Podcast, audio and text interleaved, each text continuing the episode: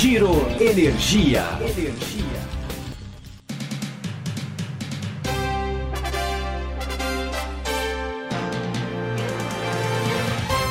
Olá, esse é o Giro Energia, o podcast sobre o setor de energia, patrocinado e desenvolvido pela Econ Energia. Eu sou o Roberto Rockman, jornalista que cobre esse setor há duas décadas. Nesse primeiro episódio da temporada 2020, o Giro Energia veio até a Faria Lima para conversar com Paulo Toledo. Ele é sócio-diretor da Econ Energia.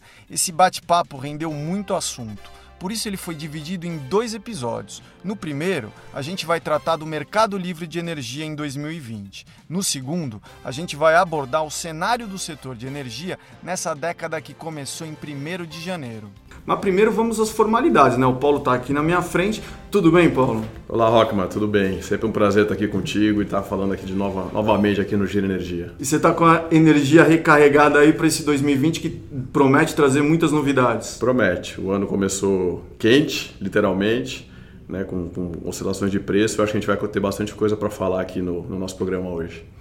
Antes de falar das oscilações de preço, eu queria falar sobre uma novidade desse ano, que entrou em 1 de janeiro com uma redução de limite de tensão aí para quem quer migrar para o Mercado Livre. É isso mesmo, Paulo? Exato. A gente acho que essa é uma demanda que a gente vem, nós que acompanhamos o setor desde o começo e trabalhamos diretamente na expansão e no crescimento do mercado, é uma demanda que a gente sempre quis e sempre lutou por isso. Eu acho que o ano começa com essa novidade do, do, do, da diminuição do nível de tensão onde a gente tem a possibilidade aí dos consumidores com, uma, com um nível de tensão mais baixo acessarem também é, as fontes convencionais de energia. Eu acho que isso é bastante positivo para o setor, é bastante positivo para o mercado. Isso vai trazer mais liquidez né, para esses consumidores que antes só tinham alternativa de comprar energia de fontes renováveis e agora acessam as fontes convencionais. É, isso traz mais liquidez também de fontes, de fontes renováveis, porque você tem uma, uma sobra, uma, uma, uma uma energia renovável que antes estava alocada nesses clientes que voltam para o mercado, né, onde você traz essa energia também para os consumidores menores, os especiais que só podem acessar. Então acho que é uma grande novidade. Acho que o, o, o setor entra num, num ano é, com o pé direito, né, com, com um modelo que está olhando para um mercado mais é, liberal, né, um modelo que traz mais oportunidade para o consumidor livre. Essa redução de tensão, qual o impacto que ela vai ter? Ela vai manter essa continuidade aí de tendência de crescimento? Eu acredito que sim. O Mercado Livre ainda tem espaço para crescer. A gente continua com tarifas reguladas bastante altas. Embora o preço do Mercado Livre nos últimos anos ele tenha tido picos de, de preços mais altos, muitas vezes por conta de baixa do, do, do, baixo nível dos reservatórios, né, de, de, de, uma climatologia ruim que vem nos últimos anos. Mas independente disso, o Mercado Livre ainda é competitivo, ele ainda é vantajoso para o consumidor livre. Então eu, eu, acredito que sim, a gente tem um, um, potencial de continuar um crescimento, uma expansão do mercado. É, como eu disse, é, você trazendo energia convencional é, para esses consumidores que antes só poderiam comprar energia renovável, é, você libera essa energia renovável, que é, ela é limitada, ela tem uma certa limitação e, uma, e um volume de liquidez menor do que a energia convencional. Então você traz essa energia de volta para o mercado para os consumidores menores, aqueles consumidores é, na faixa de 500, 600, 800 kW, que são o grande boom de crescimento que a gente acompanhou nos últimos dois anos, três anos. Né? Então você traz essa liquidez para esse grupo de consumidores, o que é muito importante, porque você trazendo essa liquidez, você traz uma, uma competição de preço o que você puxa novamente então o crescimento da migração desses consumidores menores. Né? A gente tem que lembrar hoje que os grandes consumidores, aqueles com demandas maiores, já migraram para o Mercado Livre. Hoje, o boom de migração nos últimos anos vem acontecendo nos consumidores com a demanda aí entre 500 e 800 kW, né? que basicamente tem acesso hoje à energia renovável. Então é muito positivo que essa energia renovável volte para o mercado para dar liquidez para esses consumidores. Esse ticket médio continuará caindo ou ele já está num patamar aí que é estagnado?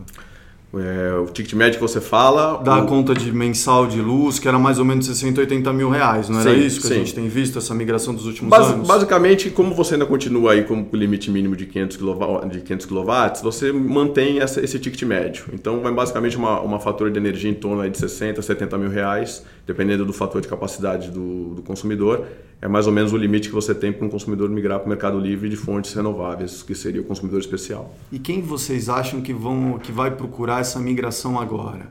É, regionalmente tem alguma oportunidade que vocês estão olhando? Em, há cinco anos, por exemplo, é, a região norte era uma das estrelas, porque houve a interligação do, da região norte para o sistema interligado nacional. O Paraná também tinha oportunidades porque a tarifa da, da, da distribuidora naquele momento estava desalinhada com o mercado. Então houve um crescimento importante na região norte e no Paraná. Como é que vocês veem agora regionalmente as oportunidades? É centro-oeste? É, é nordeste? Ainda tem muito no sudeste? Olha, pela, pela nossa é, característica aqui de ser uma gestora uma grande carteira de clientes, até monitorando o mercado, onde a gente vê hoje as grandes oportunidades e o, e o que a gente acredita que deve acontecer nos próximos, é, nos próximos anos. Hoje você tem uma forte migração de clientes ligados mais no Nordeste, no Norte e no Centro-Oeste. Né? A gente teve um histórico de crescimento bastante grande na nossa carteira de clientes, imigração, por exemplo, em estados como os Tocantins, estados como Alagoas, é, Pará, né? Então, ou seja, são regiões que você no passado eram um pouco atrativas, porque você ainda tinha uma demanda muito grande de consumidores aqui na região mais central, sudeste, centro-oeste, sul. Mas a, a, gente entende que hoje essas tarifas na região norte e nordeste são tarifas que estão mais altas. Você tem liquidez de energia para essa região. Né? Então você tem um perfil de, de consumidores, que esse consumidor né, entre 500 e 800 kW, que antes não estavam não estavam aderindo, não estavam dentro do Mercado Livre e hoje passam a ser clientes interessantes para o Mercado Livre. Então a gente acredita que nos próximos anos essas regiões Centro-Oeste, Nordeste Norte, é, principalmente assim Pará, Alagoas, Sergipe, essa região toda, você tem um potencial grande é, de migração desses consumidores. Agora voltando para o início da conversa, que você falou que o ano começou quente, aqui em São Paulo ontem particularmente teve uma, uma forte chuva. E desde o racionamento de 2001 sempre voltamos os olhos para o céu e para São Pedro. É, voltou quente, há uma preocupação com o preço, o PLD pode ficar alto. Qual que é a previsão que vocês estão trabalhando aí para esse PLD em 2020? Olha, quando eu falei que começou quente, ele começou quente no sentido literal. É, já faz alguns anos a gente vem acompanhando aí uma climatologia bastante instável né, em termos de chuvas. É, já faz aí praticamente desde 2015 que os, os, o período chuvoso ele vem bastante instável, né? com em alguns anos com retraso de chuva, você não tem a chuva começando no momento certo, você tem, por exemplo, meses importantes que acabam é, tendo bloqueios, é, que você não tem chuva e você perde esses meses. E você também teve uma mudança da matriz, né? Sem dúvida. Com as usinas a fio d'água e com menos água nos reservatórios, Ex né? Exatamente. Quer dizer, quando o Brasil lá atrás decidiu por é, colocar as novas hidrelétricas tirando os reservatórios e passando para usinas de fio d'água, a gente fez uma, uma aposta. Né? Você antigamente você armazenava água nos reservatórios, ou seja, você armazenava água aqui na terra, aqui no chão, e hoje você trocou armazenando no céu. Hum. Só que acho que a gente não fez um acordo legal com São Pedro, porque ele deveria mandar água regularmente no momento certo. E a gente vem acompanhando esses últimos anos é, realmente uma, uma tendência bastante é, diferente né, e não tão constante de, de, chuvas. E isso vem causando alguns impactos fortes, né, principalmente nessa virada do ano. Isso aconteceu no ano passado, né, que a gente teve é, uma, na virada do ano um impacto muito forte, que causou, causaram alguns problemas no início do ano, com preço bastante alto. Esse ano a gente vinha com uma tendência bastante otimista, até meados de dezembro, com uma previsão de chuvas regulares. Na virada do ano entrou um bloqueio atmosférico que ficou com praticamente 10 dias sem chuva. Isso teve um impacto grande na primeira semana de janeiro, o preço deu uma disparada. Agora volta a ter uma, uma situação de um pouco mais de chuva no radar para os próximos meses, agora de fevereiro e março. Mas, de novo, isso é uma tendência. Né? A gente imagina que se esse período é, úmido vier como ele está prevendo neste momento, os preços eles podem ficar um pouco mais é, confortáveis, um pouco mais baixos do que foi o início de 2019, mas sem dúvida nenhuma é um momento bastante expectativa. A gente acredita que o, o, o ano de 2020 ele deve ter preços um pouco mais confortáveis se a gente tiver o período chuvoso um pouco mais é, abundante do que teve durante o ano 2019. Preço confortável quer dizer conforto também no GSF? Sem dúvida. Toda vez que você coloca é, um pouco menos de pressão é, na volatilidade de preço, você acaba trazendo um pouco mais de conforto também aos geradores.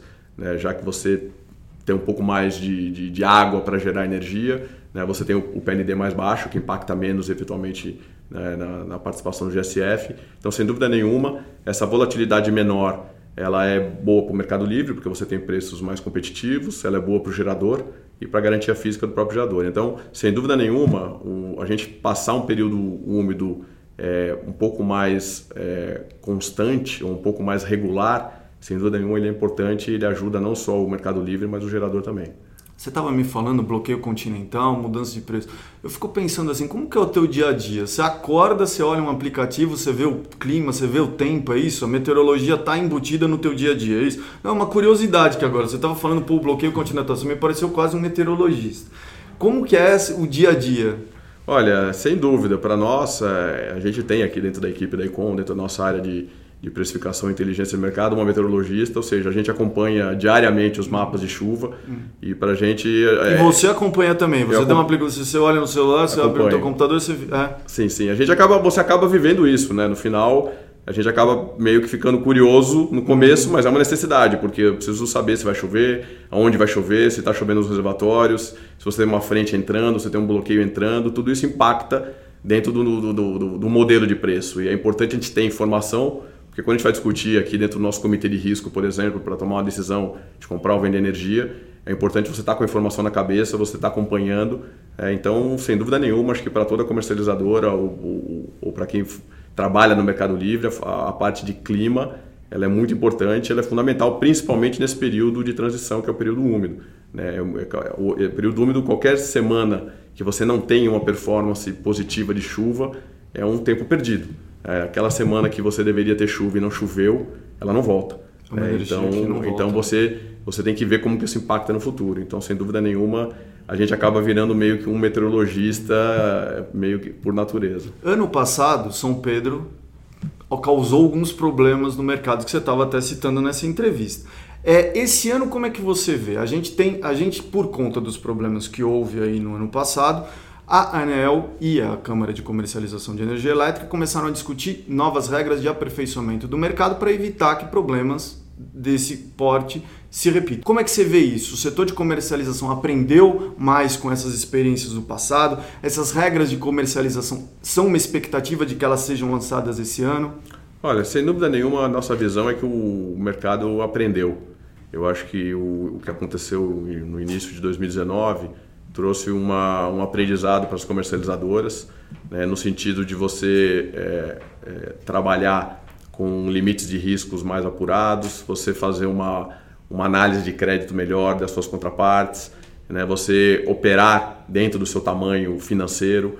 Então, eu acho que teve um lado que foi positivo no sentido das próprias empresas, aquelas que são sérias, é, entenderem e, e aprenderem como, como lidar numa situação dessa aquelas que são sérias passaram e continuam aplicando. Eu acho que o próprio mercado, né, tanto a ANEL quanto o CCE, vem trabalhando na melhoria das regras. A gente sempre foi a favor de que tenha um mercado seguro, um mercado que você tenha garantias, que você esteja. É, mas é importante que o mercado se autorregule sem uma mão muito forte que possa travar o mercado. Mas eu acho que isso é uma construção, é um crescimento. A própria BBCE vem ajudando junto com a Bracel no sentido de, de trazer melhores práticas. Então eu acredito que sim, a gente está evoluindo e acho que foi uma boa lição que aconteceu em 2019. A gente teve agora em 2020 uma oscilação de preço grande na semana passada e a gente imagina que não deveremos ter os mesmos problemas, que acho que as empresas se prepararam melhor né, sabendo que essa mudança dezembro, janeiro, ela sempre é arriscada, um atraso de chuva impacta muito fortemente na volatilidade do preço. A gente acredita que então o mercado já já está um pouco mais maduro comparado a 2019. É, o ano também foi cheio, também tem sido cheio, na verdade, para o Operador Nacional do Sistema Elétrico, o ONS, que está começando a usar o preço horário na simulação da operação. Queria falar com você sobre isso. No preço horário também, não é uma novidade. No setor elétrico a gente tem várias coisas que a gente fica empurrando com a barriga há alguns anos. Nesse caso, preço horário, eu acho que se fala pelo menos há mais de 10 anos. E parece que agora o ONS começou a usar isso na simulação da operação do sistema. Qual é a expectativa de vocês? O preço horário pode entrar em vigor em 2021. Isso vai criar uma multiplicidade de novos contratos? Ele é decorrente dessa sofisticação da matriz e da sofisticação do mercado livre de energia? Eu acredito que sim. É, respondendo a primeira parte da pergunta, eu acredito que o, o, modelo deve sim entrar talvez em vigência a partir de 2021, é, a menos que a gente tenha alguma sinalização diferente ou algo dentro desse acompanhamento que vai ser feito em paralelo no ano de 20 possa mostrar algo diferente, mas acredito que o modelo deve entrar a partir de 2021. Eu acho que é uma evolução sim do mercado, é uma evolução. Os mercados mais maduros de energia, você tem preços horários, né? então é uma evolução. Eu acho que é, uma, é um, um amadurecimento do mercado livre no Brasil.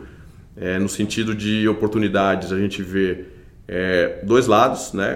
Toda dificuldade tem uma oportunidade. Claro que o, o preço horário ele vai gerar muito mais trabalho para tanto para o consumidor quanto para as comercializadoras quanto para a CCE. Você vai ter uma necessidade muito mais complexa, né? O, o, que você faz hoje semanalmente ou mensalmente, você vai passar a fazer quase que diariamente. Claro que a liquidação não vai ser diária, mas você vai ter uma contabilização muito mais diferente, você vai ter é, diferença de preços em, em horário, modulação, tudo isso que hoje é muito mais simples, vai ser mais complexo. Por outro lado, traz também algumas oportunidades. Traz oportunidades para alguns tipos de consumidores, onde você pode modular eventualmente a sua carga, se você tem potencial, você consegue fazer isso dentro da sua produção para as comercializadoras, você pode criar novos produtos, você pode criar produtos semanais, por exemplo, que hoje você não tem, a gente tem só contratos mensais. Vocês já estão olhando isso? Vocês já começaram a estudar esses produtos Sem dúvida, semanais? sem dúvida. A gente tem um grupo de trabalho que a gente, tá, que a gente criou dentro da empresa justamente para pensar né, o que, que, como que vai ser o, o futuro do mercado a hora que você tiver um PLD horário, por exemplo, em termos de impacto não só operacional, como eu disse, mas também no impacto comercial. Né, o que, quais as, as oportunidades que a gente pode criar com isso, produtos, né, contratos, né, e qual o impacto operacional também dentro da operação da comercializadora e da gestora, tendo em vista que os nossos clientes terão é, uma característica que hoje não tem. Né? Hoje muitos clientes não precisam se preocupar com a modulação, por exemplo, da sua hora a hora dentro da sua produção. E a partir do momento que você tiver o preço horário vigente, você vai ter que se preocupar com isso. Né? Então é uma, uma característica diferente de você administrar a gestão desse, desses consumidores. Ou então, seja, se torna ainda mais importante esse lado consultivo, é, tanto do lado da comercializadora da gestora, porque esse cliente vai demandar mais informação também. Né? Sem né? dúvida, sem dúvida, porque, como eu disse, hoje praticamente os clientes não, não visualizam a necessidade uhum. de olhar essa sua modulação de consumo hora a hora. À medida que você tem o preço, o horário é, vigente, dependendo do seu contrato e dependendo da sua característica de consumo, você pode ter momentos do dia que você pode estar tá tendo um certo prejuízo dentro do seu, do seu contrato de energia e um, momento do dia que você pode estar tá tendo um ganho. Isso vai ter que ser, começar a ser administrado de alguma maneira, né, para que você traga para o cliente o potencial. Como eu falei, traz um trabalho bastante grande, mas eventualmente pode trazer oportunidades. É isso que a gente está avaliando. Agora vamos ajustar um pouco a bola de cristal, vamos abusar um pouquinho dela e falar um pouquinho sobre os leilões que a gente vai ter esse ano. Nos últimos leilões que a gente teve no ano passado, 70% da demanda aí ficou para o ACL, para o Mercado Livre, 30% para o mercado cativo. Quando os leilões foram criados, lá em 2004, no novo modelo do setor elétrico, era o contrário que era para ser previsto. Como é que você vê essa, essa bola de cristal aí está apontando para quê? O Mercado Livre continuará impulsionando a demanda, seja para fontes renováveis e seja para térmicas a gás natural? Eu acredito que sim. Eu acho que o Mercado Livre hoje ele é uma, uma realidade e pelo caminho que o, o atual governo vem tomando né, nas medidas, tanto é, essa redução dos limites de tensão, quanto a própria ideia de uma expansão do Mercado Livre para todo o Grupo A, né, e quem sabe no futuro chegando ao mercado total, mas falando uma visão de mais médio prazo, por exemplo, que seria um mercado livre para todo o grupo A, eu acho médio que, prazo que é quanto você vê assim? Mais ou menos de há mais ou menos cinco anos. Cinco anos. a gente está falando 2025. 2025, 26 mais ou menos, que seria mais ou menos um cronograma que a gente possa imaginar e você fazer aí a diminuição dos limites de tensão chegando a todo o grupo A. Né? Então é uma coisa que a gente imagina. Esse grupo A tem quanto, Paulo? Você tem mais ou menos ideia? 200 mil indústrias, comércio? Eu não tenho informação de cabeça, é um mas é um mercado grande, porque você vai passar a ter, por exemplo, pequenos comércios. Né? Quando você fala grupo A, é a tarifa comercial industrial. Então você tem desde a padaria né, até a, a indústria é, química, por exemplo. Então você passa, tirando a residência, o residencial baixa tensão, o grupo A seria praticamente todo o, o média tensão é, do Brasil inteiro. Então, está falando num grupo enorme de, de consumidores, né, que representa aí uma, uma, uma, demanda bastante grande. Então, eu acredito que os leilões eles tendem a puxar, sem dúvida nenhuma, uma certa ancoragem no mercado livre. É, é importante a gente lembrar que o Brasil precisa repensar um pouco a expansão da matriz. Eu acho que a gente se acomodou né, em termos da expansão do, do, do, do parque gerador brasileiro por conta de últimos anos sem crescimento econômico e a gente ficou numa zona de conforto bastante grande. A gente não pode esquecer que se o país, o país voltar a ter crescimentos econômicos fortes, a gente vai ter de novo o problema da energia. Então a gente, a gente esquece de problemas passados por, por situações atuais. Então acho que a gente talvez tenha perdido um pouco de tempo né, de ter ficado aí praticamente quatro anos em recessão ou sem crescimento econômico e ter trabalhado um pouco melhor prevendo a expansão da matriz. A gente acabou que praticamente a gente ficou sem grandes projetos estruturantes, já tinham projetos antigos que estão entrando em operação, mas a gente não pensou, ok, o que seremos, como, como será a nossa energia se o Brasil crescer 3% ao ano, uhum. né, de, por exemplo, daqui 3, 4, 5 anos futuros. Então a gente não pode deixar de novo acontecer o que aconteceu no passado, né, da, da energia elétrica ser um freio para o crescimento econômico do país. Então acho que é muito importante que a gente olhe é, o cenário como um todo. Né? E aí, respondendo a, a, sua pergunta, os leilões, eles, claro, uma parte tem que ser alocada no, no, regulado, porque o regulado necessita dessa parte de energia, mas se a gente visualizar que o mercado livre tem um potencial ainda de crescimento muito maior, sem dúvida nenhuma, uma parte do, do, desses investimentos eles têm que estar é, linkados ao mercado livre. A gente está chegando ao fim dessa primeira parte da entrevista, Paulo. Eu, pelo que a gente conversou assim, parece que o mercado está deixando a adolescência e chegando à universidade. É isso? Chegando à sua maturidade? É isso? Mais ou menos essa figura? Ou não é correta? Não, acho que é bastante correta sim, é, porque até porque se a gente for pensar, o Mercado Livre hoje está completando praticamente aí 21 20, anos, é, 21 anos né? então ele está atingindo a, a maioridade, a maioridade. É, total eu é, acho que um mercado que amadureceu bastante, a gente passou momentos é, difíceis, é, talvez coisas poderiam ter andado um pouco mais rápidos, mas eu acho que o importante é que a gente vê que é uma realidade, é um mercado que não tem volta e é um mercado que, a princípio, com essas mudanças e com o direcionamento que a gente está tendo agora, eu acho que sem dúvida nenhuma ele vem, ele vem se mostrando um mercado é, adulto e pronto para crescer e se desenvolver cada vez mais. E mudou bastante, né, Paulo? Porque quando você abriu a Econ lá com teu sócio em 2001, era uma sala pequena sem janela na, na, na, na Vila Olímpia, não é isso? Exatamente, é. E hoje a gente está um, um pouquinho maior, né, aí operações fora do Brasil, ou seja, crescemos bastante, acho que a gente e é bastante gratificante saber que é, a Econ é, e eu particularmente fiz parte né, do, do nascimento desse mercado lá atrás.